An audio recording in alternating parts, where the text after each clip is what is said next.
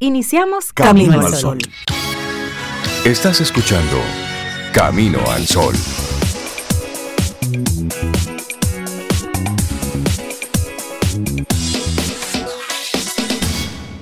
Buenos días, Cintia Ortiz, Obeida Ramírez y a todos nuestros amigos y amigas Camino al Sol oyentes.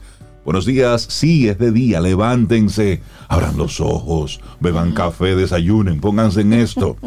¿Cómo está? Ya empezó. Esto arrancó ya. Sí, porque esta mañana temprano le decía a Rey, pero es que ya no, ya no amanece, suena la alarma. Exacto, sí, porque pero no es oscuro, tú dices, pero de verdad que, esta es la hora. Y el cuerpo dice, pero ¿cómo así? No, no, no, es de noche. No, y el cuerpo siente eso ya, como él quiere seguir durmiendo, por lo menos el mío, yo no sé el de ustedes, pero el mío quiere seguir durmiendo. para que tú veas cómo estamos conectados. Que las vacaciones de el diciembre. compromiso, la responsabilidad. Aquí estamos. Aquí estamos. Ningún día es igual. Ningún día es igual. Y qué bueno por mm. eso. Qué bueno por eso. Si te fue muy bien, la vida te puede regalar otro así de bueno. Pero si te fue mal, al otro día puedes tener una sorpresa y levantarte otra vez. Y esa es la ventaja de no tener ningún día igual te permite ser cada día utilizar una habilidad diferente, aprender algo diferente. A veces la vida te paga, a veces la vida te tiene que enseñar algo, te tiene que jalar un poquito las orejas porque no todo es jardín de rosas. Se tiene que aprender con, con, otros momentos también. Entonces, qué bueno que ningún día es igual. Celebremos cada día como sea. Así es. Lo que traiga. Así es. Y ustedes están bien, supongo, ¿no? Sí, sí, estamos sí. Bien, Yo estoy bien. Estamos bien. Y hoy, hoy es un día interesante porque la palabra es muy fuerte, es, es, muy potente y la palabra tolerancia es una palabra que abarca tantas cosas. Y hoy es precisamente el Día Internacional para la Tolerancia. En busca de un mundo que sea más justo, sin violencia, sin discriminación, entre otras cosas. Pero hoy es un día para, para ser tolerantes. ¿Y qué es ser tolerante? Esa es la pregunta. Mm. ¿Es respetar la opinión del otro? ¿Es respetar el pensamiento del otro, aunque tú no lo compartas? ¿Es entender que la, que la diversidad es una realidad? ¿De que no todos somos iguales? ¿De que no todos pensamos iguales? de que podemos disentir y no tiene nada que ver con la persona, sino que estamos debatiendo una idea. Y no tiene que ser necesariamente malo que tú y yo seamos diferentes. Todo lo contrario, pudiera enriquecernos a ambos. Exacto. Entonces. Pero tolerar no es aguantar. Ah, a veces la palabra tolerancia se puede prestar a otro significado. Tolerar no es aguantar, no es ver una injusticia o tú mismo vivir una injusticia y aguantártela. No, no, no, no, no. no tiene que ver con tolera ahora cuando la otra persona hace un algo, el tema de la, de la misma tolerancia, es decir, hey, espera, lo respeto, pero no lo comparto. Claro. Y tener, pues, justamente esa, esa palabra en el momento justo. Como sale hoy publicado, por ejemplo, en el, en el AM de hoy del periódico Diario Libre. Inés Aispun. Inés Aispun, ¿dónde está? Se me de tantos papeles. Sí, sí, todavía aquí. En, Camino, al, Sol usamos papeles todavía. Sí, sí, sí. Me gustan los periódicos, ensuciando las manos con, con la tinta. Mm, como huelen los periódicos. Pero sí, hoy sale en el, en el AM del periódico Diario Libre, en la página 2 de de Inés Aispun, dice la rebelión en las aulas. Se habla precisamente sobre un caso que está ocurriendo en el colegio Carol Morgan, donde los padres se están rebelando por lo que, lo que parece ser el tipo de educación sexual que le están dando a los, a los niños y a los jóvenes que sobrepasa, a entender de los padres, sobrepasa lo, lo lógico y lo razonable. Una, una cosa es clases de educación sexual y otra cosa es clases de sexo. Sí, claro. Es decir, hay una, hay una diferencia muy, muy obvia. Inclusive en una de sus partes, para no leer todo lo que dice aquí el texto, que está muy bien, usted, papá, mamá, estas son las cosas que tiene que leer. Dice, si realmente el lenguaje y los contenidos de esos libros son extremos, de los que se están compartiendo en este colegio, digamos que lo que está en estos textos no podría publicarse en este periódico ni en la sección de educación, ni en el de salud, sin tener un aluvión de quejas. Y no, no hace falta explicar a los escolares cuáles son las aplicaciones de citas para tener relaciones, por ejemplo, entre otras cosas. ya para mí ahí no es necesario. No es necesario. Porque hay que enseñarle las, las apps de citas. es decir, estamos llegando entonces a ese extremo. Con la educación sexual. ¿eh? Una cosa es educación sexual y otra cosa es clases de sexo ya Eso es otra cosa, sí. Es decir, eso son cosas muy diferentes. Entonces ahí es para poner ojo. Entonces ahí usted como papá no puede ser tolerante o usted va y dice, no, no, no, momento. Pregunte, déjame ver qué te está ¿Qué es lo que está pasando Déjame ver tus libros, ¿cómo es el contenido? Ven. Y alza su voz. Entonces, en este día de la tolerancia, la tolerancia no es permisividad. Ojo, ser tolerante no es ser permisivo. Entonces, en este día de la tolerancia es para que nosotros entendamos y que como ciudadanos alcemos nuestra voz con responsabilidad, con propiedad, con autoridad. Sí, muéstrese visibilice todo lo que está pasando. Y eso es importante y eso es, es parte de la responsabilidad de ser ciudadano. Estoy totalmente de acuerdo. Mira, hay otro día interesante también que se celebra hoy y es el Día Internacional del Flamenco. Y esta fecha nos recuerda eh, el día exacto en que la UNESCO decidió declarar al flamenco Patrimonio Cultural Inmaterial de la Humanidad. Y eso fue en el 2010 en Nairobi. Y se hizo a partir de una propuesta que hizo la Junta de Andalucía con el apoyo de Murcia, Extremadura y del gobierno central español. Y por ello eh, se, se, ha querido, ¿no? Este 16 de noviembre celebrar el Día Internacional del Flamenco. A mí me gusta el flamenco. Bueno, en la época de pandemia, en la época de pandemia, sobre, ¿sabes lo que nosotros hicimos? Buscamos clases de, cómo bailar flamenco en YouTube. Y encontramos un profe. Encontramos un profe. ¿Y ustedes eh, bailaron flamenco? Oh, sí, Bueno, es un baile interesante, para mí sensual, fuerte, intenso. Cada paso con fuerza. Y los intérpretes también de en YouTube estábamos aprendiendo cómo bailar flamenco. Tenía ah, que ver a todas estas libras bailando y moviéndose así. bueno, acuérdense que es un género musical el flamenco que nació en Andalucía, especialmente en las zonas de, de Cádiz, San Fernando, Jerez de la Frontera, Sevilla y bueno, toda esa región por ahí. Y Ustedes entonces aprendieron, porque tiene fases el flamenco. No, algunos pasitos. el toque, algunos el baile y todo eso. Qué bueno, me gusta el flamenco. pues otro día internacional es el Día Internacional del Patrimonio Mundial 2022, que engloba el flamenco. Claro. Mira, y el Día Internacional del Patrimonio Mundial conmemora la Convención de Patrimonio Mundial, Cultural y Natural firmada en París el 16 de noviembre, un día como hoy, pero en el año 1972 por la Organización de las Naciones Unidas para la Educación, la Ciencia y la Cultura, la UNESCO. Ratificada en la actualidad por 193 países, buscó establecer y conservar determinados lugares por su valor universal excepcional, conformando una comunidad internacional que identifique y proteja los patrimonios culturales y naturales del planeta, más allá de los lugares en los que se sitúan y de las sociedades que los atesoran. Es decir, que si está, por ejemplo, en París, esto sobrepasa, trasciende París, trasciende Francia y se convierte en monumentos para el mundo, por ejemplo, un patrimonio en particular.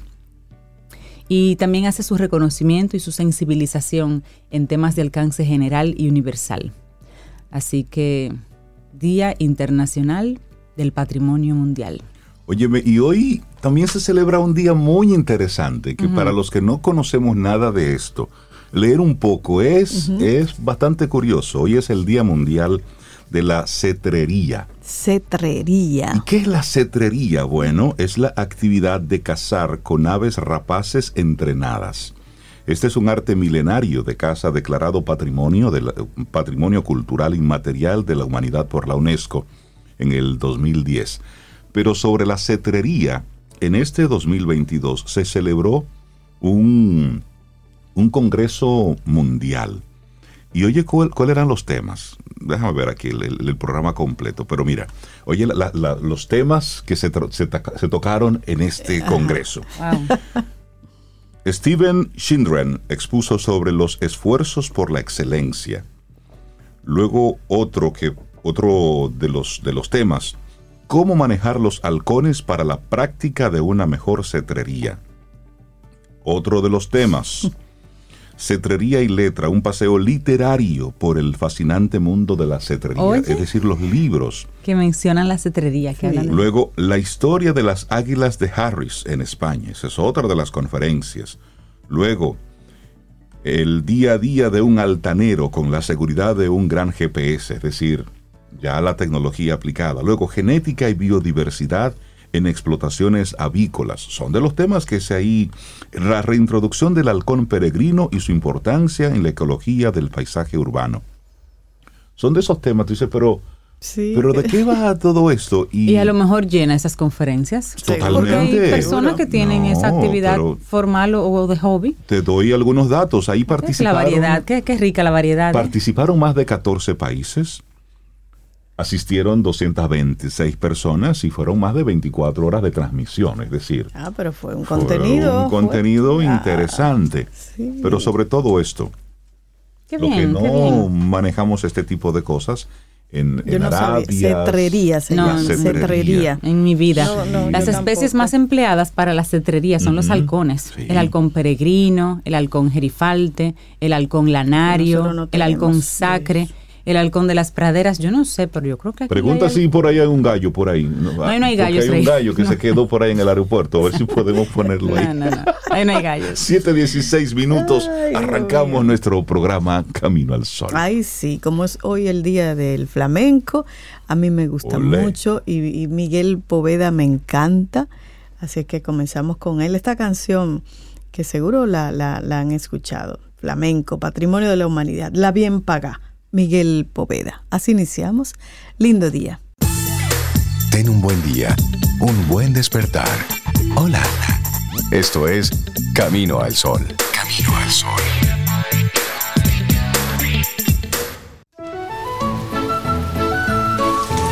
Las filtraciones pueden aguarle el día a cualquiera. Por eso Pinturas Popular ha desarrollado Dry Block Waterproofing una nueva generación de impermeabilizantes 100% acrílicos elastoméricos, formulados con la máxima tecnología para resistir el estancamiento de agua en los techos. Dry Block Waterproofing de Pinturas Popular. Una nueva generación de impermeabilizantes acrílicos elastoméricos, extrasiliconados y uretanizados. Para iniciar tu día, camino al sol. Los titulares del día en Camino al Sol.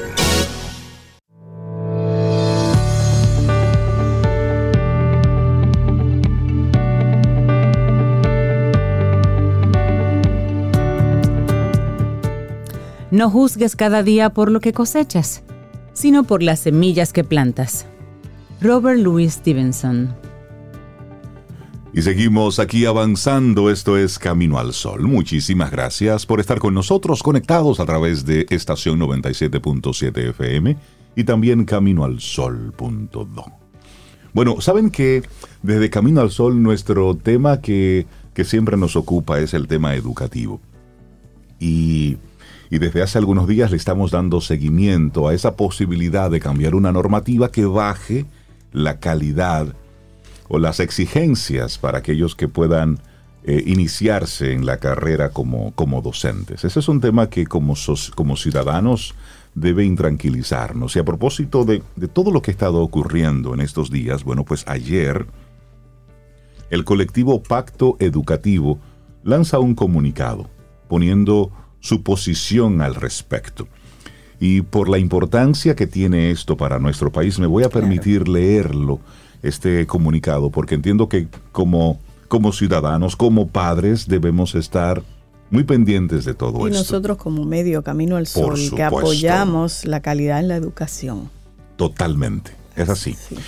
Entonces dice, el colectivo Pacto Educativo llama a respetar los acuerdos para garantizar la calidad de la formación docente. Las organizaciones ciudadanas firmantes, que formamos parte del Pacto Educativo, comparten a la opinión pública algunas reflexiones ante noticias que han trascendido en las últimas semanas sobre la formación docente. Los hechos aludidos por esas noticias llevaron a la vicepresidente Raquel Peña a dar unas declaraciones que reflejan la gravedad de actuaciones aún no suficientemente esclarecidas. La vicepresidenta expresó, el gobierno actual nunca realizaría acción alguna que vaya en detrimento de la calidad del sistema educativo. El gobierno tiene el firme compromiso de dedicar los mayores esfuerzos a mejorar la calidad educativa.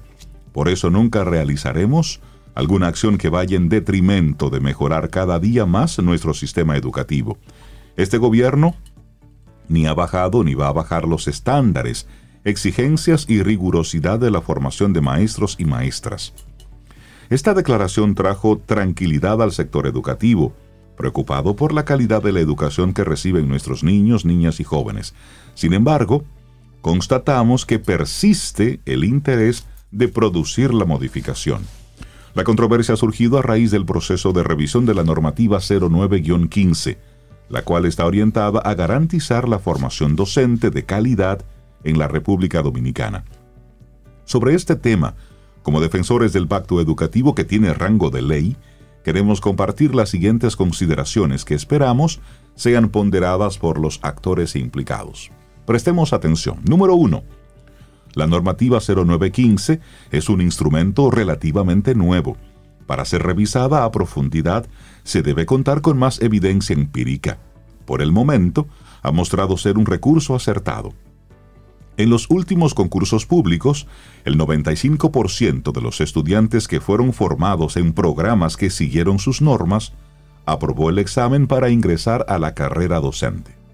2 de los estándares establecidos por la normativa 09-15, resulta imprescindible seguir garantizando la selectividad para ingresar a las carreras de educación. De ahí se deriva la importancia de mantener por el momento las pruebas POMA y PAA. Entendemos que la idea de contextualizar una prueba que sustituya la PAA, descalificada antes de hacer una evaluación empírica de sus resultados, da pie a interpretaciones que relajarían el nivel de selectividad deseable. Si en algún momento se decide sustituir la PAA, la prueba que la sustituya debería cumplir por lo menos con los estándares de consistencia interna, validez, fiabilidad y capacidad predictiva que ésta ofrece. 3. Se debe evaluar la experiencia de la PAA en instituciones como INTEC, ISFODOSU, la Pucamaima y de la Escuela Nacional de la Judicatura. Algunas de estas instituciones la vienen aplicando desde hace años. Número 4. En el proceso de revisión de la normativa 09-15 se debe mantener el porcentaje asignado a la formación especializada. Uno de los grandes defectos que se ha encontrado en las prácticas educativas dominicanas es la falta de, de dominio de los contenidos a enseñar por parte del profesorado dominicano activo. No se puede enseñar adecuadamente algo que no se conoce. Número 5. La experiencia internacional indica que para desarrollar y mantener programas universitarios de formación docente de calidad, es imprescindible que los mismos estén apoyados por equipos docentes con una formación sólida, dedicados profesionalmente y a tiempo completo a este quehacer. De ahí la necesidad de que un porcentaje significativo de los formadores de formadores estén contratados a tiempo completo. Y número 6. Consideramos que en materia de formación inicial docente se deben mantener los criterios de modalidad presencial y semipresencial con los requerimientos mínimos establecidos en la norma 0915, con atención a los componentes psicopedagógicos y de práctica docente. Simultáneamente, debemos prepararnos con mecanismos de control de la calidad que aseguren la rigurosidad de los programas que incluyan componentes virtuales. Y ya cierra diciendo, la formación docente de calidad es piedra de toque para la educación de calidad deseada por la sociedad dominicana. Sería deshonesto ofrecer carreras de educación a jóvenes ilusionados que después de cuatro años de esfuerzos inútiles no podrán entrar a la carrera docente por sus bajos niveles formativos, como ha ocurrido en el pasado, y lo demuestran los concursos docentes del año 2015 y del año 2019, donde la gran mayoría no logró aprobarlo. Lo demuestran también los resultados del último concurso docente, donde aquellos que no fueron formados bajo la normativa 0915 tuvieron un pobre desempeño. Hacemos un llamado al diálogo y a que se evalúe si la revisión de la normativa 09-15 debe hacerse en este momento. Quizá convenga darle más tiempo para contar con más evidencia empírica que nos permita hacer las adecuaciones en base a criterios mejor fundamentados. Un sistema de educación de calidad exige que las decisiones que se tomen al respecto estén revestidas de la mayor transparencia y que reflejen un compromiso franco con la formación de nuestros niñas, niños y jóvenes. ¿Y cuáles son las empresas firmantes? Pues aquí les digo, la Pontificia Universidad Católica Madre y Maestra, la Universidad Iberoamericana, UNIBE, Alianza ONG, Centro Cultural Poveda, el Centro de Investigación para la Acción Femenina, el CIPAF, el Centro de Investigación y Promoción Social, el Centro Juan 23, el Centro Montalvo, Ciudad Alternativa, Educa, la Facultad Latinoamericana de Ciencias Sociales, Fe y Alegría, Foro Ciudadano, el Instituto Tecnológico de Santo Domingo, la Universidad Nacional Pedro Enríquez Ureña, Inicia Educación, el Instituto Superior de Estudios Educativos Pedro Poveda, el Instituto Superior Pedro Francisco Bonó, el Instituto 512, Misión Educativa Lasallista, Muchachos y Muchachas con Don Bosco, Plan Internacional, Repensar la Educación, Red, Sector Escuelas Salesianas, el CES, la Unión Nacional de Escuelas y Colegios Católicos, la UNEC, y World Vision. Esas son las instituciones que forman parte de este colectivo pacto educativo, que están levantando bandera y llamando la atención sobre, sobre este tema. Me alegra mucho yo estaba esperando esta reacción. Estábamos esperando una reacción así. Instituciones de educación superior y otras que no son de educación superior, pero tienen años de experiencia ofreciendo clases como la, la, Unión de Escuelas y Colegios Católicos, o sea, que tienen mucho peso en el, en el ambiente educativo. Y qué bueno, y me tranquiliza, me alegra que estas instituciones saquen esa bandera, defendiendo la, calidad de la educación, porque es que no es posible otra cosa, no es posible. Bueno, si queremos, lo es, pero es si queremos hacerlo diferente, es esto. de eso se trata. Así es que nosotros apoyamos totalmente este comunicado. Así es es, bueno, pues uno de nuestros primeros titulares. Y qué buen titular. sí. Bueno, y continuamos con otros temas. También hoy se va a efectuar la esperada reunión entre médicos y el Consejo de la Seguridad Social. Y este encuentro fue pautado para las 11.30 de la mañana de hoy. Los médicos siguen con un llamado a paro por 48 horas contra todas las ARS en el este y en el Gran Santo Domingo. El ministro de Salud Pública, Daniel Rivera, adelantó ayer martes que ya está convocada la reunión organizada por la Comisión del Consejo Nacional de Seguridad, que busca llegar a acuerdos con los médicos en su lucha contra las administradoras de riesgos de salud.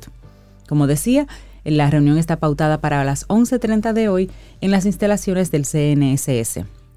Tanto el ministro de Trabajo, Luis Miguel de Camps, como de Salud Pública, tenemos esa reunión. Está invitado el Colegio Médico, las ARS, todos los actores. El presidente del Gabinete de Salud explicó que el CNSS es el escenario donde se debe comenzar el proceso para el bienestar de los pacientes. Hay que buscar soluciones porque lo están necesitando los pacientes.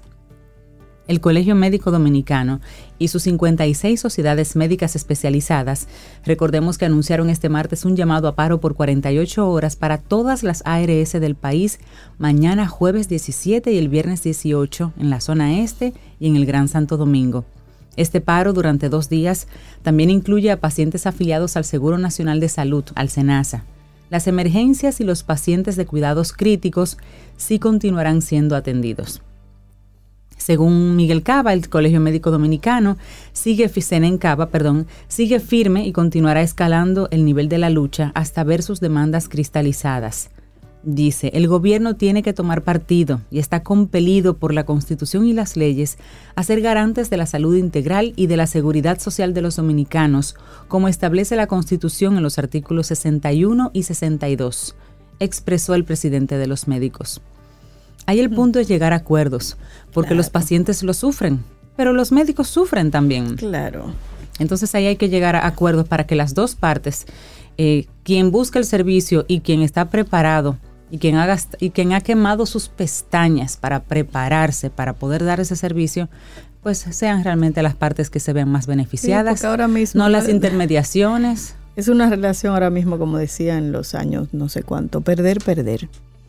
Y aquí lo importante es que, como tú dices, haya un diálogo, una negociación, que, que ganemos todos. Que ganemos todos. Pero bueno, vámonos al, a lo internacional. El gobierno de Polonia asegura que un misil de fabricación rusa cayó en su territorio y mm. mató a dos personas. El Ministerio de Exteriores de Polonia aseguró que un misil de fabricación rusa impactó este martes en una granja de la población polaca de Prowodov, cerca de la frontera con Ucrania, matando a dos personas. El portavoz de la Cancillería de Polonia, Lusask Hasina, dijo que el embajador ruso en Polonia había sido llamado a consultas para dar explicaciones detalladas inmediatas de lo ocurrido. El comunicado de la Cancillería no dice quién lanzó el misil y ambos bandos en la guerra han utilizado municiones de fabricación rusa.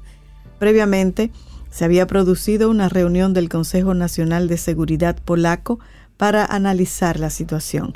El gobierno de Moscú negó tener algo que ver con el ataque. Por su parte, el presidente estadounidense Joe Biden le dijo a un grupo de reporteros que era improbable que la trayectoria de los misiles rusos hubiera impactado territorio polaco, pero concluyó diciendo veremos.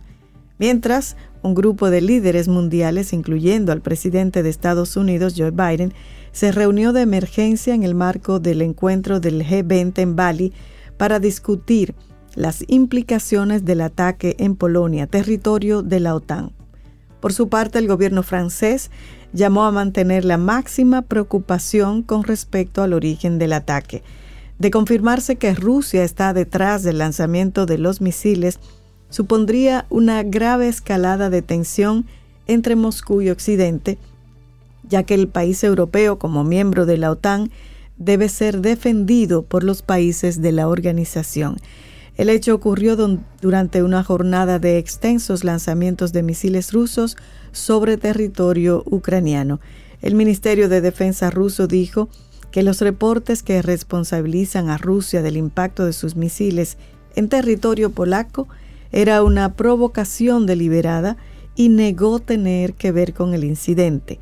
El ministerio publicó un comunicado en su cuenta de Telegram diciendo, no se han hecho ataques en cercanías a la frontera entre Ucrania y Polonia con material bélico ruso.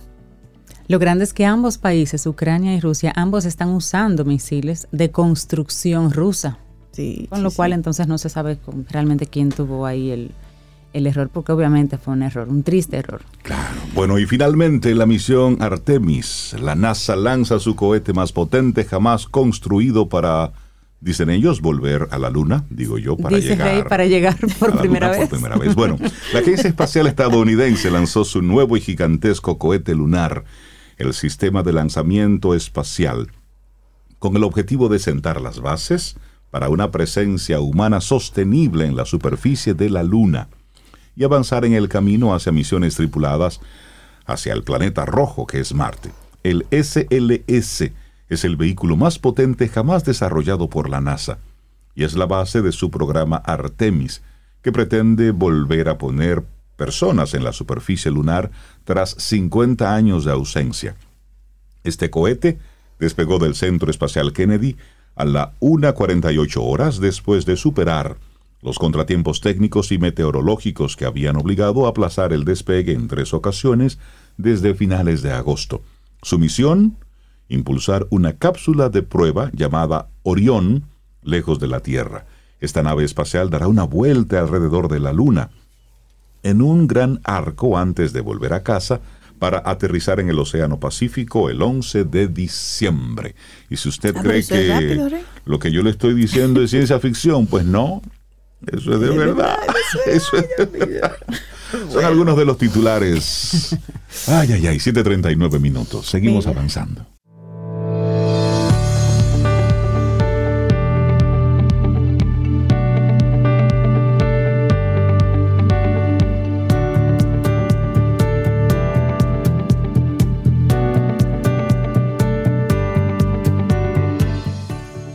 Esta frase de Jean de la Bruyère.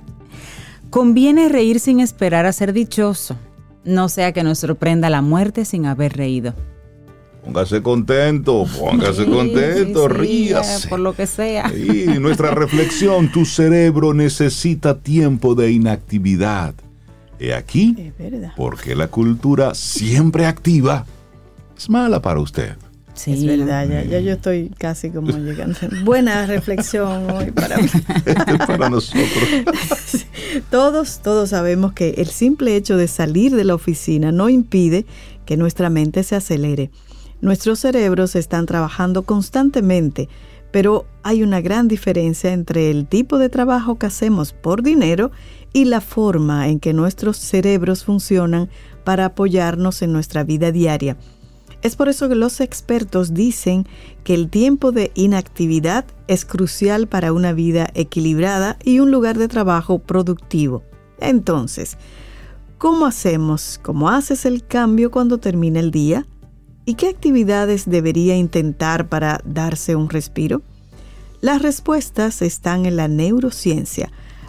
Hay expertos que se ha hablado con ellos para obtener más información sobre lo que es el estrés y las cargas de trabajo diarias le hacen al cerebro y lo que puede hacer para darle a su mente el descanso reparador que necesita. Claro, y es una especie de entrevista esta reflexión a, expertos en esa materia. Y la primera pregunta que le hacen es, ¿qué le sucede al cerebro cuando está estresado en el trabajo? O sea, a todos. Atención. a todos. Para entender la diferencia entre un descanso y el trabajo, es útil entender el cerebro con y sin estrés. El doctor Jesse Hanson, PhD psicoterapeuta y asesor de rehab.com, explica que el cerebro entra en un estado de simpatía cuando tenemos plazos y presión para realizar. Lo que le sucede a la mayoría de las personas en el trabajo es que están en lo que se llama hiperexcitación o estado simpático. El lado positivo del estado simpático es que es una especie de motivador para decir, hagamos esto, ahora hagamos esto, ahora vamos a hacer esto. Sin embargo, esta actividad cerebral tiene un inconveniente. Y es que a menudo lo veo ocurrir entre personas que trabajan en entornos donde hay presiones constantes y plazos apremiantes, dice el experto.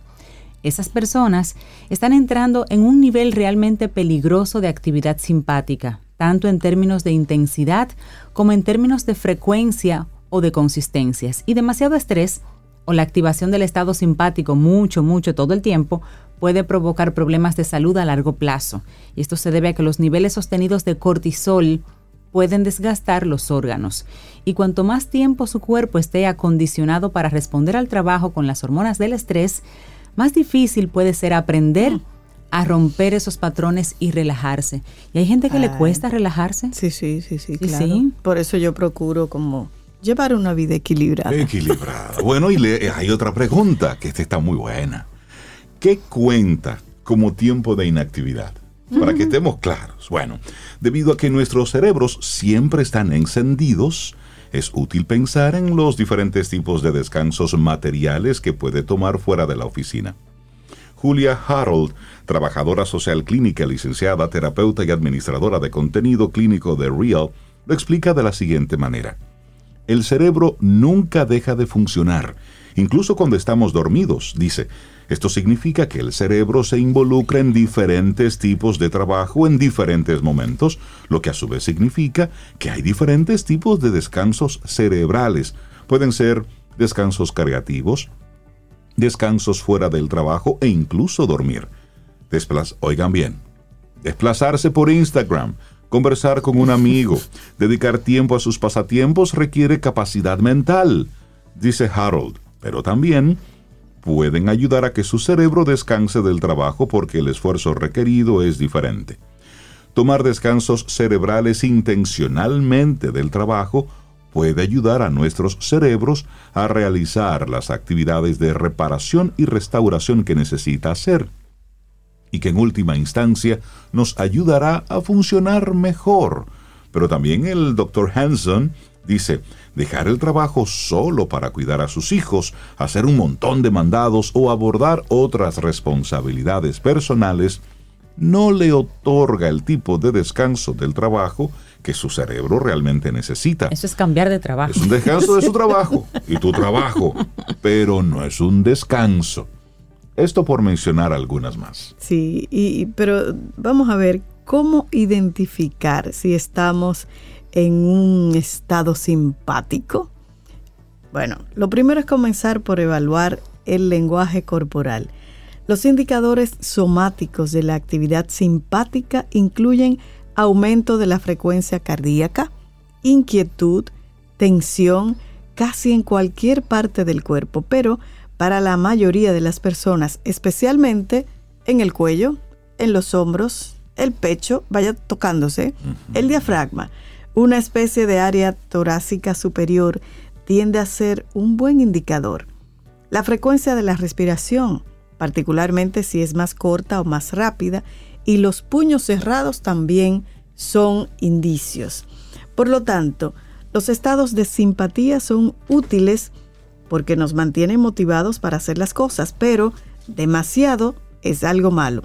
Lo contrario, explica el doctor Hanson, se conoce como estado parasimpático, cuando nuestros cuerpos se relajan y descansan. Ahí es cuando entran sustancias químicas como la dopamina y la serotonina, lo que permite que tu mente se recargue. Más o menos de eso, de eso va. Melissa Doman, psicóloga organizacional y ex terapeuta clínica de salud mental y autora del libro Yes, You Can Talk About Mental Health at Work, aquí está el por qué y cómo hacerlo realmente bien, describe el agotamiento como la culminación del estrés repetido. Y ella dice, el agotamiento ocurre cuando tu cerebro y tu cuerpo te dieron todas las señales del mundo de que la avería de la máquina era inminente, pero no escuchaste. Y usted siguió Todos esos dolores de que, ay, que, me, uno moviéndose, no. se va acumulando y listo, ahí está. Bueno, y finalmente, ¿cómo hacer la transición del trabajo al tiempo de inactividad? Por más cliché que suene, dicen los expertos, la meditación es un gran ejercicio para aprender a hacer la transición entre el trabajo y el tiempo de inactividad. La práctica de la meditación nos enseña a obligar a nuestro cerebro a redirigir y a reenfocar los pensamientos intrusivos. Y eso es extremadamente útil si se encuentra obsesionado con tareas relacionadas con el trabajo fuera de la oficina, que no las puedes hacer en ese momento como quiera. Aprender a redirigir tus pensamientos puede ayudarte a concentrarte específicamente en el presente. Y ese poder de estar en el momento presente y notar las cosas que te rodean con nuestros cinco sentidos en ese momento puede calmar nuestros cuerpos. Y lo que va a pasar, dice el experto, es que van a bajar los niveles de cortisol y la serotonina, el principal contrapeso del cortisol, va a subir. Y si una persona puede bajar más profundo, pues es posible que también experimente algo de dopamina. Y tú puedes tener y tomar la decisión consciente, también para ayudarte físicamente, de aflojar la mandíbula. Hay gente que la tiene apretada todo el tiempo. Suavizar las rodillas, y también abrir los puños. Uno los cierra, si es una señal de, que está Sí, porque uno lo siente cuando uno está. Entonces, también hacer esos elementos físicos tú a conciencia hacen que ese, ese mensaje de tranquilidad llegue a tu cerebro. Entrar en un estado relajado físicamente puede ayudarnos a que el cerebro haga un cambio a tiempo de inactividad. Así que su cerebro necesita tiempo de inactividad. Y aquí porque la cultura de siempre estar activo es malo para nosotros. Un escrito realmente de la revista Real Simple en inglés que traducimos para ti aquí en Camino al Sol. Laboratorio Patria Rivas presentó En Camino al Sol la reflexión del día. Ten un buen día, un buen despertar. Hola. Esto es Camino al Sol. Camino al Sol.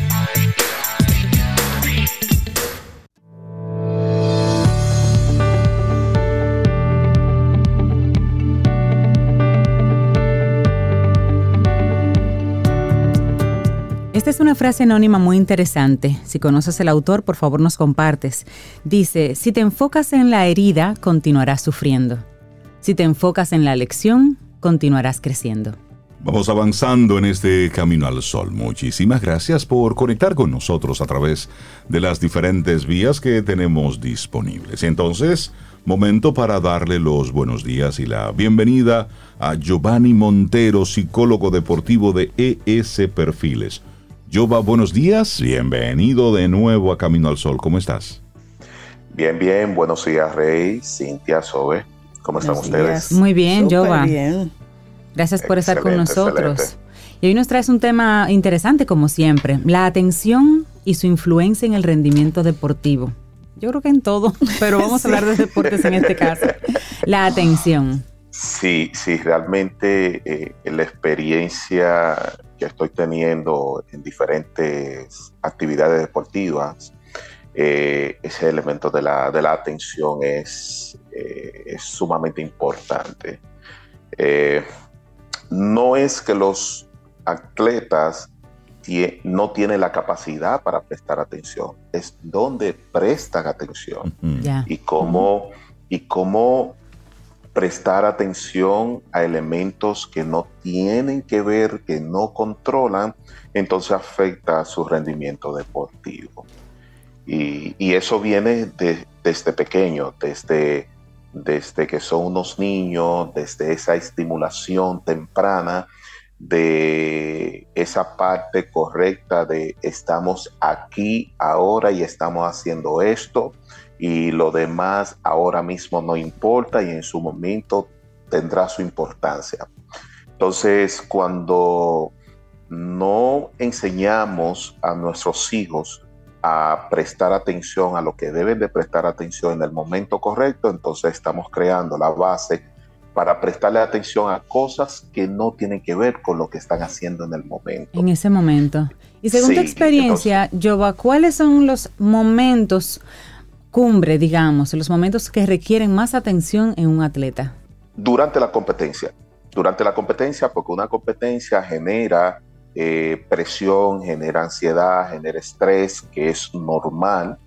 Es decir, un, atleta que no, que no, experimente esas emociones simplemente no le importa lo, que está, lo que está haciendo, no le importa el deporte y por ende lo va a abandonar.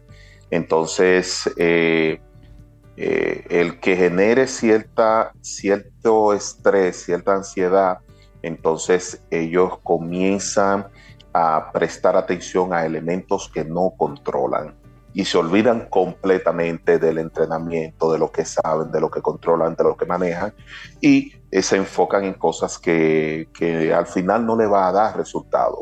Ahora, como resultado adverso, al final van a, lo que van a, a experimentar es frustración porque no se le da porque han entrenado durante tantos años, entrenan todos los días, están agotados y al final cuando van a ponerlo en ejecución, entonces no tienen los resultados que ellos esperan tener. Eh, no, no, es porque son atletas eh, malos, es por, por el tipo de, eh, de momento que están prestando atención a eso. Y precisamente en esa misma línea, Giovanni, hemos sido testigos de forma muy triste cómo jóvenes con una carrera deportiva brillante por delante, pues por todo lo que está en el entorno en el que se están desarrollando, en el que crecieron, pues hay una influencia que lleva a que estos muchachos, a que estos jóvenes se vayan por otros caminos. Hemos visto algunos jóvenes morir en accidentes de tránsito porque estaban en una fiesta celebrando y se fueron y la pachanga los llevó hasta lamentablemente un mal término de su vida. Muchos que se han lesionado de por vida, precisamente en algún en alguna junta no muy buena para los propósitos.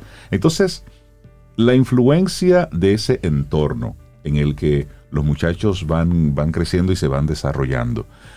El impacto lo conocemos, lo vemos, pero ¿cómo desde dentro de la práctica deportiva, desde dentro de los equipos, las asistencias que tienen pueden controlar y o apoyar a esos jóvenes? Fíjate, Rey, eh, hay un elemento importante que hay que tomar en cuenta y es eh, dónde deportivamente se forman estos jóvenes, que tampoco le dan la base para, para enfocarse en lo que tienen que enfocarse, sino que esperan de ellos un resultado y al esperar un resultado estos muchachos fácilmente buscan cualquier otra actividad para, para lidiar con la frustración, la presión, el estrés. Entonces, una de las características comunes en los atletas cuando no le está yendo bien es volverse corista, okay. chelchoso. Entonces, que yo salga con mis amigos, me fue mal, no me está yendo bien, y salgo con mis amigos, que vamos a un trago, que vamos a esto, es una forma de, de, salir, un escape, de salir de la situación, y ahí es que vienen situaciones importantes. Pero no le enseñamos a, nuestros atletas a que fracasando se puede tener éxito. Que a ti te va a llamar en un juego, un entrenamiento, un torneo, eso quiere decir que tenemos que enfocarnos en cosas importantes en el proceso del entrenamiento para poder tener resultados. Exacto. Pero no, simplemente todos los atletas se olvidan de que fallar es parte de la actividad deportiva. Y entonces eso le lleva a prestar atención a cosas que no controlan. Entonces ahí es que está la, eh, esa, esa dinámica de estos muchachos y sobre todo, y sobre todo en el, en el deporte eh, mayor, más popular en la República Dominicana, que es el béisbol. Y, sobre todo porque tienen un poder adquisitivo eh, enorme y se permiten hacer esas cosas. Es increíble y lo he visto en otro deporte, cómo los equipos eh, no tienen el control de, sus atletas para que sus atletas en un fin de semana salgan a, a fiestar y a beber y se acuestan 3, 4 de la mañana para ir al otro día entonces a jugar. Claro.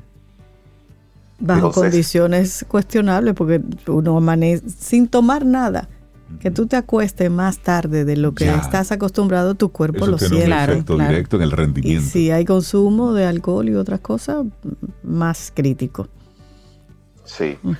Uno diría que son, que son adultos, que son personas que deberían tener un control sobre, pero hay una realidad, hay unas influencias y si no hay una base sobre la cual sustentar esa disciplina, esa responsabilidad y sobre todo el impacto que, que tienen sus actitudes, bueno, pues con eso no se puede hacer nada. Eh, eh, así es. Eh, sobre todo, fíjate, nosotros somos una, cultura que está que manejamos nuestros atletas de, forma paternalista, es decir, y tratamos de ponerle mucho control, pero no le enseñamos a nuestros muchachos a que ellos pongan límites. El autocontrol, exacto.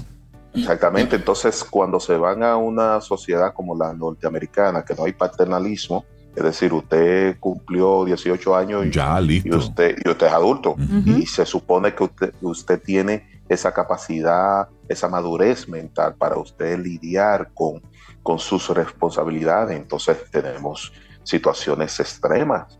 Y el año pasado tuvimos un, muchacho de una, de, una organización que eh, me voy a reservar el nombre, eh, que por no tener un control de él ni, del grupo, comenzaron y alquilaron una mansión eh, pagando 6 mil dólares mensuales y las fiestas y los desastres que hicieron esos muchachos ahí fue apoteósico. Dios. ¿Qué, ah. terminaron, ¿Qué terminaron ellos? terminaron todos eh, expulsados de, ese equipo y el principal actor eh, hoy en día está en juicio eh, y puede presentar una, una condena a cadena perpetua por, los crímenes que cometió bajo la influencia alcohol, droga y todo eso, y las situaciones que se presentaron dentro de la práctica deportiva porque se sentía frustrado por no tener los resultados y cada vez que se subía, eh, entraba a terreno de juego, prestaba atención más a cosas que no tenían que ver con el juego. Entonces no, no le enseñamos a nuestros muchachos a discriminar entre uno y otro elemento para poder tener un mejor resultado. Tú sabes que ahí el, tema económico, el tema de la, de la libertad, entre comillas, que te da el tener muchos recursos económicos disponibles en un momento, si eso no viene acompañado de, de una educación, de una formación, eso es una bomba de tiempo. Claro. Así es. Porque tú le estás dando a, a una persona que creció en base a necesidad, en base a carencia, le estás dando de, un momento a otro una cantidad de dinero que simplemente no está preparado para recibir ni para manejar. Simplemente lo ve como, y muchos se quedan ahí. La mayoría de los jóvenes que son firmados en nuestro país se quedan con ese bono, no ven más allá. No. Así mismo. Y, lamentablemente al final eh, quedan sin dinero. Exacto. Claro. Quedan sin Además, y de, y de, eso nuestro país está lleno de historias. de jóvenes prospectos que perdieron la cabeza y están ahí, lavando carros, haciendo alguna actividad técnica, porque simplemente perdieron la cabeza. La atención y su influencia en el rendimiento deportivo fue la conversación reflexión que nos trajo hoy Giovanni Montero, psicólogo deportivo de ES Perfiles. Giovanni, la gente que quiera seguir la conversación contigo. Bueno, se pueden comunicar conmigo al 809-750-0716 y a través de la página de Instagram arroba ES Perfiles. Y estaremos a su servicio. Gracias, Giovanni. Que tenga un lindo día. Un abrazo. Igual, cuídense. Les habla el doctor Ismael Peralta, neurocirujano del Centro Gamma Knife Dominicano, y hoy les trataré sobre la radiocirugía Gamma Knife como opción para el tratamiento de los meningiomas intracraneales. La radiocirugía con Gamma Knife es un método moderno para tratar afecciones cerebrales sin la intervención quirúrgica, utilizando la aplicación de altas dosis de radiación a través de 192 rayos muy finos que coinciden de manera precisa en el tumor eliminando selectivamente las células tumorales o paralizándolas sin afectar el cerebro sano alrededor del tumor. Conoce más sobre este interesante tema escuchando nuestro segmento por Camino al Sol o a través de nuestra web caminoalsol.do. Gamma Knife en Camino al Sol. Te acompaña Reinaldo Infante. Contigo, Cintia Ortiz. Escuchas a Sobeida Ramírez. Camino al Sol.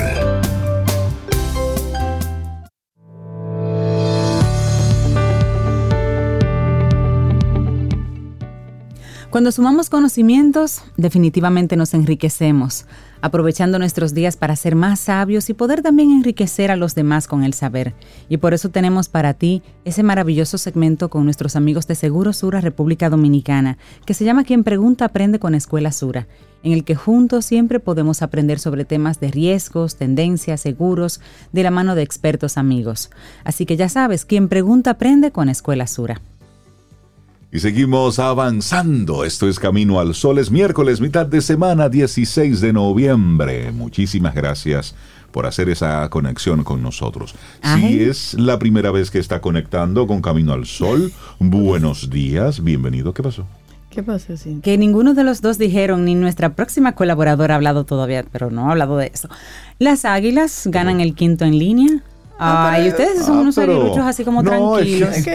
no, por Dios. Por Dios, por Dios. Para que veas qué tipo de aguiluchos somos ah, nosotros. Es que humildes, vamos, humildes, humildes. Vamos ganando. Entonces mira, estamos mira, siempre, mira, mira, estamos bailando ahí en cabeza. Entre el primer lugar y el segundo lugar. Estamos ahí, entre uno y dos. y vamos a... Qué humildes. Me llevaron al play, el, deja ver, el domingo. Sí. Sí, yo estaba en el play. Ah, fue el domingo. Sí, yo le mandé fotos con mi mm. camiseta. No, usted fue el lunes. Fue el lunes. Sí, fue ah, el pues fue el lunes.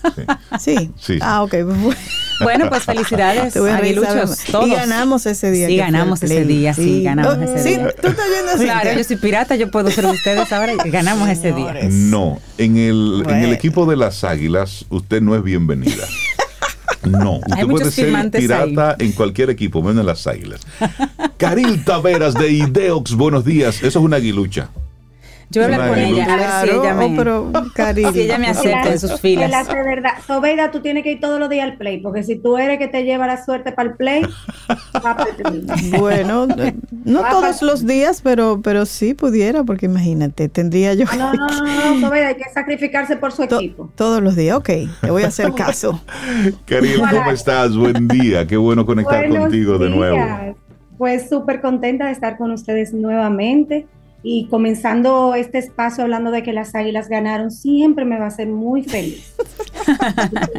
bueno, dicen que no se puede hablar ni de deporte, ni de política, ni de religión, pero bueno. Sí, sí, sí, se habla de todo eso. Hablamos es, aparte, es aparte. Eso es aparte.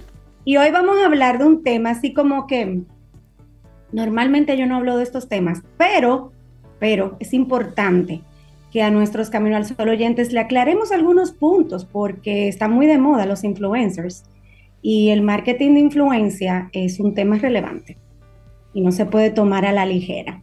de eso vamos a hablar en el día de hoy.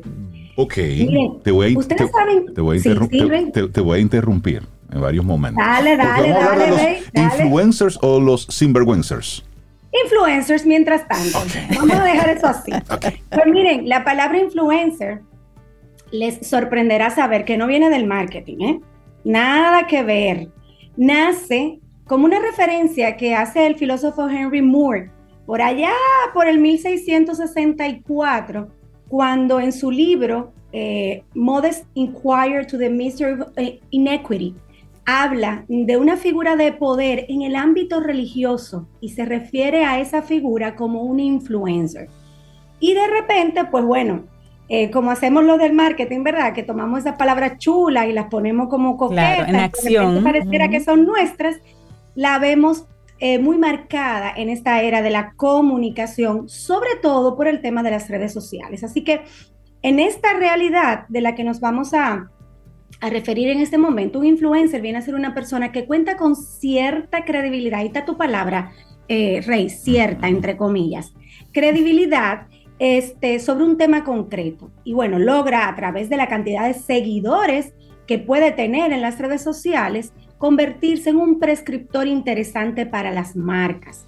Miren, lo importante de esto es entender lo que vamos a hablar a continuación, porque si ciertamente hay influencers eh, con, una reputación no tan creíble, también hay personas que lo están haciendo muy bien. Y esto es como cuando en la era de en la era pasada de los 80, sí, como muchos años Ay, no lo ponga tan lejos. Por allá, por los 80, teníamos estas figuras en la televisión dominicana, don Freddy Veragoico, en paz descanse, Teníamos también, pues tenemos todavía Yagna, pero que tenía una personalidad eh, eh, en el mundo del marketing mucho más prominente en esta época, Tania, o sea, todas estas personas eran influencers. Lo que pasa es que no tenían esta palabra para ser eh, etiquetadas, por así decirlo, pero eran esas personas que utilizábamos en las marcas para que llevara un mensaje de nuestros productos y utilizara su imagen de credibilidad, la potabilidad de su marca personal, que no se le llamaba así en ese entonces, eh, pero bueno, los seguidores que podía tener para influenciarlos a comprar nuestras marcas. Pero esto ha cambiado un poco por el tema de las redes sociales. Entonces ahora pues se habla más de marketing de contenido y estas personas que están haciendo este tipo de trabajo eh, están enfocados en construir credibilidad a través de su marca personal. Miren, en Latinoamérica hay un fenómeno que se llama Kim Loaiza. Kim Loaiza es una cantante mexicana este, que tiene ya 64 millones de seguidores. Kim Loaiza. Kim Loaiza.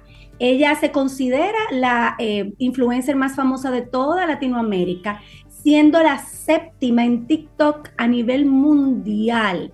Entonces estamos hablando de que, bueno, alguien con una carrera artística se convierte a su vez en una influencer muy, muy apetecible por marcas en Latinoamérica. Por supuesto, bueno, ella se llama Kimberly Guadalupe Loaiza Martínez, Kim Loaiza, y es toda una personalidad. Desde el 2016 que comenzó su carrera en YouTube, se ha mantenido como la número uno de Latinoamérica. Pero para los que llevan cifras a nivel mundial, la Kardashian, Kim Kardashian, viene a ser la reina de este tema. solo eh, eh, en Estados Unidos tiene 333 millones de seguidores, con un altísimo engagement, 0.35. Y esa es una palabra que vamos a hablar sobre ella más adelante. ¿Qué es lo relevante de esto? ¿Qué fue primero? ¿La gallina o el huevo? O sea, estas personalidades eh, pues han encontrado un espacio en las redes sociales, se han convertido en voceros de otras marcas, pero luego se está dando un fenómeno y es que están lanzando ellas o ellos sus propias marcas. Y ahí comenzamos a ver un fenómeno adicional. Miren, estas figuras ayudan a incrementar la notoriedad de las marcas y por supuesto la conversión, que es ese indicador en el que nosotros eh, buscamos, impacté con un mensaje, ¿quién se convierte en nuestro cliente? Esa es, esa es la conversión de la que estamos hablando. Es ideal para que puedas aumentar tu presencia de marca en las redes sociales nos damos cuenta que cuando una Pamela, por ejemplo, publica algo y etiqueta a la marca, inmediatamente vamos a ver de qué marca está hablando Pamela. Esas son de las, de las expectativas que se tienen cuando se contratan estas influencers. Te da la posibilidad de alcanzar nuevos segmentos de mercado para promocionar un producto. Ayuda a estar en contacto con un público joven que hoy es el 70% del responsable de la economía a nivel mundial, ese ayuda a un incremento en el retorno de la inversión. Pero es muy importante tener en cuenta algunos, algunos puntos, sobre todo el tema de la reputación.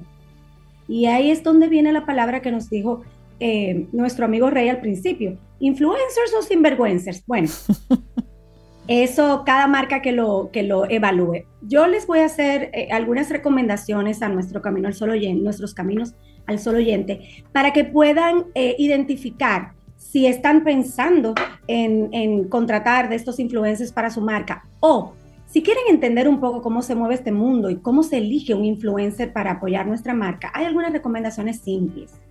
Lo primero y muy importante es estudiar el perfil de la marca cómo se comporta en las redes sociales. Lo que dice, lo que hace y lo que es está en consonancia con la cantidad de seguidores. Eh, son, son seguidores de calidad porque se dio también un fenómeno hace unos años y fue la compra de seguidores falsos. que, fue el gran, que fue el gran tema que tenía Elon Musk antes de comprar Twitter. Exactamente. Díganme realmente cuántos son. Ahí ha hecho una limpiecita el, amigo Musk. Pero esto también pasa en Instagram, esto también pasa en otras redes sociales. Entonces no nos podemos dejar de deslumbrar por el número de seguidores. Hay que hacer una serie de analíticas de lo que sucede con esos seguidores, y ahí entra la palabra engagement, el compromiso, el contacto, las reacciones reales o no de estos seguidores, porque también entraron los bots. Y los bots se convirtieron en seguidores falsos que interactuaban con esta marca para darle cierta credibilidad a la marca. Entonces todo esto hay que tenerlo en, en la mira, ¿verdad? Hay que analizar la audiencia, hay que analizar el alcance de esta marca en las redes sociales hay que entender el contenido. ¿Este contenido es compatible con mi marca? ¿De lo que habla esta persona está alineado a los valores de la marca? Todas las marcas, como todas las empresas, tienen un sistema de valores. Claro. Y como mercadólogos no nos podemos permitir contratar a personas con, por más eh, eh, influyentes que sean, ¿verdad? Para hablar de nuestra marca, porque podemos llevar nuestra marca a una crisis mediática sin quererlo. Y eso, la cara de pregunta, Rey. Mm, sí, y, esto, eh, y es interesante que tú lo menciones porque que hemos estado viendo en los últimos, en las últimas semanas con, con este norteamericano, con, con Kenji West. Que por unos comentarios antisemitas, este señor, bueno, pues vio totalmente caer todo su castillo de naipes cuando las marcas que estaban con contratos de años con él, simplemente comenzaron a desvincularse porque dijeron, nuestra marca no comparte este, este tipo de pensamientos, estos comentarios. Entonces, es una época difícil para hacer marketing en, el mundo. Por, por supuesto, porque es, es, un asunto de vinculación y la gente automáticamente o conecta o te amo o te odio. Hay una lucha de poderes ahí que se da porque entonces el, influencer, el influencer piensa, la marca me está contratando a mí yo soy la figura principal y yo soy como soy. La marca me contrata porque le gusta como yo soy. Pero también está la otra cara, es yo empresa te contrato, me gusta lo que eres, pero yo necesito que tú te parezcas a mí, no que tú seas tú con todas tus consecuencias, sino que tú comiences a parecerte a mí. Entonces ahí hay una lucha de poder porque el, el, influencer en este caso él sentía que esas marcas lo apoyaban a él, independientemente de lo que él hiciera y pensara.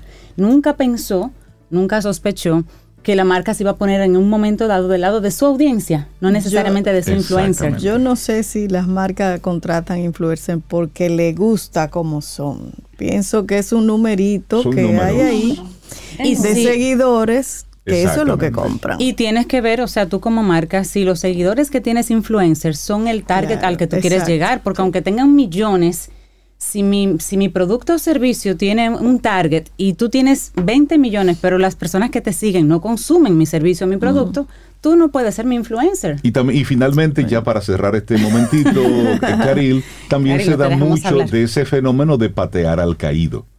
Es decir, Ahí va, Rey. Ah, ok, pues permito que tú continúes. Continúa entonces. Para preguntarles si ustedes conocen el concepto cliptivismo. Cliptivismo. Cliptivismo. Ah, cliptivismo. Cliptivismo. A eso le huyen las grandes marcas. ¿Qué es el cliptivismo? El cliptivismo es cuando se da un fenómeno en las redes sociales, algo como esto, donde alguien hace un comentario y todo el mundo comienza a montarse sobre ese comentario, le da clic y se vuelven activistas de una causa que muchas veces ni conocen. Entonces, las marcas le huyen a esto. ¿Por qué? Porque son potenciales fuentes de crisis mediáticas y por eso rompen con, con, con este eh, eh, rompen con, eh, quitan la, imagen de Aunt Jemima de la caja de, del, pancake, hacen cosas que no soñábamos que iban a pasar en el pasado y es justamente por el poder de las redes sociales. Entonces, es una época difícil para hacer marketing, antes teníamos que ser muy creativos para manejar el presupuesto, ahora tenemos que ser muy creativos para sortear todas estas potenciales bombas que pueden detonar en cualquier minuto, porque le tienen pavor a eso las marcas. Entonces es muy importante en lo que decía Cintia, de bueno, ¿están contratando a la figura o están contratando a los seguidores de la figura? Bueno, ahí estamos hablando de engagement, calidad de seguidores, hay que entender la credibilidad. Y muchas de estas personas realmente ni siquiera con mucho respeto lo digo, ni siquiera saben de lo que están hablando, porque son figuras que han crecido como, como la espuma y ahí están. Así que recuerda que si tú quieres hacer este tipo de marketing, tienes que informarte. No es tan simple como mirar una cuenta con muchos seguidores, sino entender qué aporte le da esta figura a tu imagen es importante que, sepamos que, es un tiempo muy complicado para hacer marketing y que, hay que, y que hay que estudiarlo prácticamente desde cero. Así que, colegas marketineros, tenemos que volver a la universidad prácticamente. Yo sé que tenemos que cerrar, eh, tenemos el tiempo encima, lo estoy mirando también, así que creo que pueden seguir nuestras redes y comentarnos sobre el tema y ahí podemos abrir un, un amplio debate. Un buen debate, sí. Excelente conversación. Gracias, Caril. Buenísimo. Caril, que tengas un excelente día. Muchísimas gracias. Un abrazote, Caril. Un gran abrazo. Lindo día. Hacemos una pausa y retornamos en breve en este Camino al Sol. Ten un buen día, un buen despertar. Hola. Esto es Camino al Sol. Camino al Sol.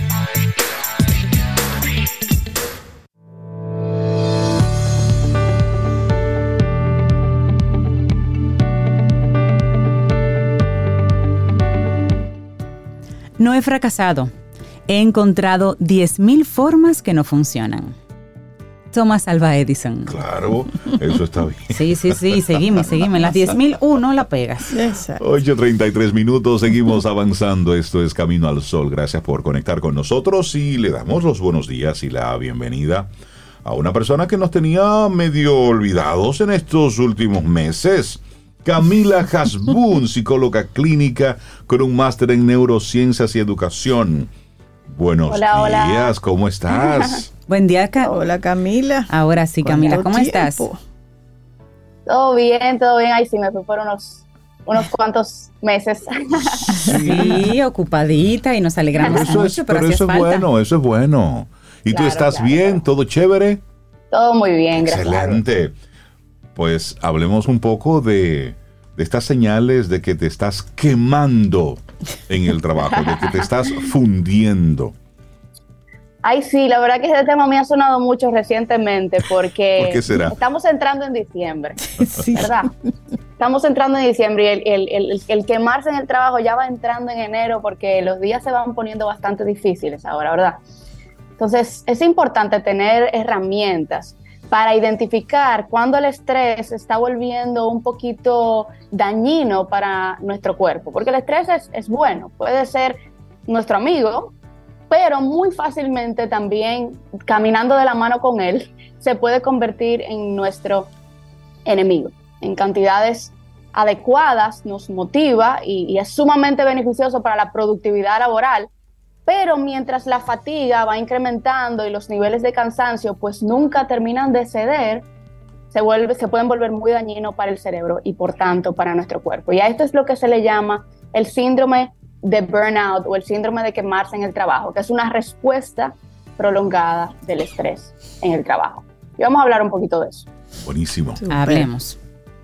Entonces, el burnout como tal, tal vez muchas personas lo han escuchado, esto es algo que realmente no se da de un día para otro, como que yo no estoy estresado y hoy me y al otro día me despierto y ya tengo un síndrome de burnout, sino que es, algo, es realmente algo muy paulatino, un cúmulo de dosis eh, silentes de estrés que van aumentando cuando no las retornamos a su punto óptimo. Entonces, cada vez que ese estrés comienza a avanzar, comienzo a motivarme, comienzo a fatigarme, entonces comienzo a producir resultados y sigo en fatiga y sigo en trabajo, voy empujando a mi cuerpo a una eh, secreción más prolongada de estrés, donde el mismo cuerpo no tiene tiempo como de, ok, vamos a bajar los niveles porque ya estás en un momento de descanso y un momento de respiro. Y en el mismo como rush de adrenalina, de conseguir cosas todos los días, no nos damos cuenta que el estrés va subiendo y el cuerpo nos va, nos va avisando, pero hacemos caso omiso a él, decimos, uh -huh. bueno, eso se me pasará, o bueno, no tengo opción, o bueno, esa, eso es lo que hay, lo que hay es que resolver. Ya, no descansaré. Uh -huh. Ya descansaré. Y, y, ya descansaré ahí a final, finales de, de diciembre, que es mentira, la mente no termina de descansar cuando está realmente llena del estrés. Entonces yo quiero darles tres señales a todos nuestros oyentes de que de, tienen que tener en cuenta con relación a estar posiblemente quemándose en el trabajo. Son señales que pueden en, en el aumento, pueden ocurrir, comenzar a ocurrir en cualquier, momen, con cualquier momento o pueden ya estar sintiéndolas de base. Y la primera señal mm. es el agotamiento. Anoten. Agotamiento. Agotamiento. agotamiento. Eso es un Esa cansancio es tan cansado. Check. Exacto. Pero el agotamiento va más allá que simplemente el cansancio. El agotamiento es esa sensación de no tener deseos de hacer nada. Todo es demasiado. Es como tener doblo en los pies. y, y en el cerebro. Exactamente. todo nos cuesta, todo nos cansa, la energía no nos da para nada y parecemos que estamos en una depresión, pero no tenemos otros síntomas. Realmente en lo que estamos es en un agotamiento bastante extremo. Nos acostamos cansados, nos levantamos cansados, nada nos motiva, la cosa más pequeña y más sencilla es demasiada energía para sobrellevar, poco es demasiado. O sea, Ah, es, no, es como pues. esta sensación de... On check. No, No, no, no, ahí no, ahí no, ahí no no. voy, no, no va. Tu cansancio y agotamiento no, es no ha llegado no hasta llega a ahí. esos O no ha llegado ahí. No, no va a llegar tampoco. Ah, no, no, no. Así, así mismo, así mismo. Entonces, esto es una primera señal que tenemos que determinar. ¿Estamos cansados o estamos agotados? La diferencia es que cuando yo estoy cansado, yo descanso y ya puedo Claro. sentirme vivo otra vez. Ujú. Eh, y tengo deseo de hacer cosas. Y esa es, y esa es una, y esa es una muy buena indicación que tú das. Es decir, ok, ya dormiste, descansaste y Ya. vamos, seguimos con el brillo. Exacto. El agotado no quiere, no tiene, no tiene brillo, está cansado, no, no quiere bregar con nada. da lo mismo. Como que se le va el gusto a uno. Exactamente, Se le va todo. Sí, no quiero ya. Exactamente. Entonces eso es lo primero que tenemos que pensar cuando todo eh, nos, se siente agrio. Y eso obviamente nos lleva a otros sentimientos. Y la segunda, eso me lleva a la segunda señal, que es una sensación de desapego con el trabajo. Es como una falta de conexión, una falta de motivación y también no quiero tener nada que ver con nadie, con la gente a mi alrededor. De repente soy una persona que, bueno, tolero a mis colaboradores, me llevo bien con los demás y de repente la gente como que me comienza a molestar, como que yo no quiero a nadie encima de mí, me vuelvo irritable. Me vuelvo. Camila, es como, si, es como si pusiéramos un letrero en la oficina no estoy en gente. No estoy literalmente. literalmente. Si una gente toca esa puerta, ya nos molesta, ya no queremos que nos hablen. Se uno más irritable, más agresivo, incapaz de lidiar con las personas, con los problemas con el trabajo. Todo el mundo nos estresa. Eh, no quiero que me hablen, no quiero que me tope la oficina. Siento esto mucha poca conexión emocional con los demás, como totalmente desapegado y aislado y por tanto también me retraigo porque estar en contacto con personas de mi trabajo se vuelve sumamente estresante. Entonces la gente ya no quiere estar muy cerca de mí, ya la gente le dice, mira, a ese no le hablen, miren, a ese ni le entren a la oficina. Y eso también añade a la sensación de estrés, porque algo que alivia el estrés es la conexión social. Mira, mira Camila, a mí me pasó eso en una ocasión en un trabajo. Algo que yo disfrutaba normalmente con el tiempo, dejé de disfrutarlo. Y eso que tú decías, ya yo me pedían y hacía cosas que era normal, que formaban parte de mi, de mi trabajo. y, yo me molestaba, no, no claro, yo no le expresaba, pero por dentro yo me sentía molesta, yo me sentía como que, ¿para qué, me, ¿para qué y por qué me molestan tanto y para qué me piden eso? Y yo misma entendí, yo o estoy cansado o necesito un cambio. Y tomé unas, unos días de vacaciones.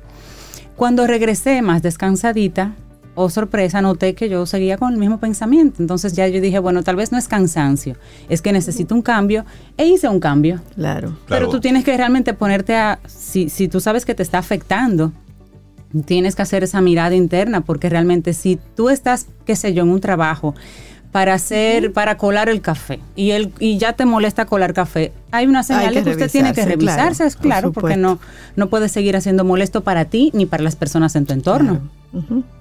Además que va a salir mal ese café. Sí. Muy malo. Y eso es ejemplo. clave, eso es clave por, identificar esas cosas. Sí. Porque lo que pasa con, en contraste con otras personas, eh, como tú, Cintia, es que lo que hacen es repetirte esta idea en su cabeza, bueno, no voy a encontrar más trabajo, aquí me están pagando bien, eh, yo no quiero tener que invertir energía en eso, ya, yo me lo trago, yo, total, yo estoy acostumbrada a tragarme todo. y, comienzo a justificar de por qué debería estar haciéndole mal a mi cuerpo en un lugar que me está generando todo este tipo de emociones. Sí, claro.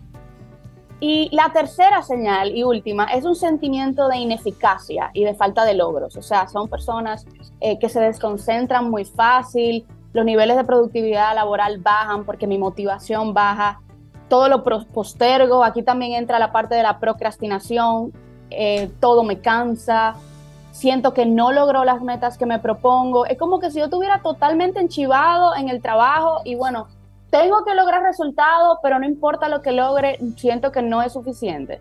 Me siento muy frustrado y, no estoy cumpliendo con el rendimiento, definitivamente. Estos son, son tres señales. Agotamiento, sensación de desapego del trabajo y sentimiento de ineficacia y falta de logro. Si estas son cosas que estamos empezando a sentir, alerta. Alerta. Entonces, rápidamente, Camila, si estoy ahí o en uno de esos puntos, ¿qué hacer? La verdad es que esto es lo que nos va llevando a un trastorno de ánimo más estable. Esto nos lleva a la depresión, esto nos lleva a la ansiedad. Entonces tenemos que tomar acción inmediata, como el perfecto ejemplo de síntoma, para no seguir que esto siga incrementando. Entonces, para evitar llegar a este lugar y para lidiar con este lugar, tenemos que pensar, eh, evaluar realmente cómo pensamos sobre nosotros mismos y los demás. No podemos con todo, y mucho menos con todo al mismo tiempo muchas veces lo que nos lleva al burnout es esa sensación de que yo tengo que resolver, porque no hay nadie quien resuelva. Yo no puedo delegar, yo tengo que hacer la cosa eh, como me han pedido que la haga. Ese pensamiento autosuficiente y de todo o nada realmente nos lleva a ese lugar y tenemos que cambiar esa forma. Y otra muy importante es que tenemos que, aún estando ahí, ejercitar los límites. Saber hasta dónde podemos llegar y hasta dónde permitimos que nos lleven. Es mucho más fácil aprovecharse o usar personas que no ponen límites. Entonces, hasta esta hora trabajo, hasta esta hora tomo una llamada, no trabajo los fines de semana, no respondo celulares de vacaciones. Obviamente puede haber cierta flexibilidad, pero tenemos que ejercitar los límites. Debemos apoyarnos de personas, debemos hablar, esto también reduce el estrés. Debemos eh, estar en contacto constante con, con personas y también cosechar hábitos sanos, como dormir bien, ejercitarnos, alimentarnos de forma correcta, sobre todo el dormir, que es una de las cosas más importantes. Si no estamos durmiendo, este estrés se va a potenciar a un 200%. Eh, y al mismo tiempo, si no dormimos, nos restringe, perdón, si, no, si tenemos mucho estrés, también nos restringe el dormir. Entonces, lo que sea que tengamos que hacer para dormir bien, hagámoslo. Estos son algunos consejos.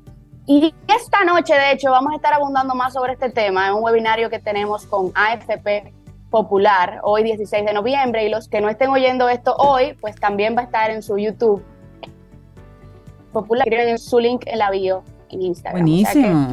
qué bueno, qué bueno, Camila. Buenísimo, Camila. Que tengas un excelente día, que te vaya súper bien en este webinar. Y por supuesto, siempre eres bienvenida aquí a Camino al Sol.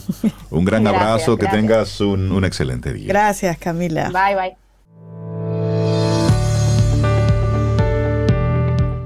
Nuestra siguiente frase es de John Wooden y dice, haz de cada día tu obra maestra. Eso ve como que le gustó esa. Puso la carita. No se diga más. no se diga más.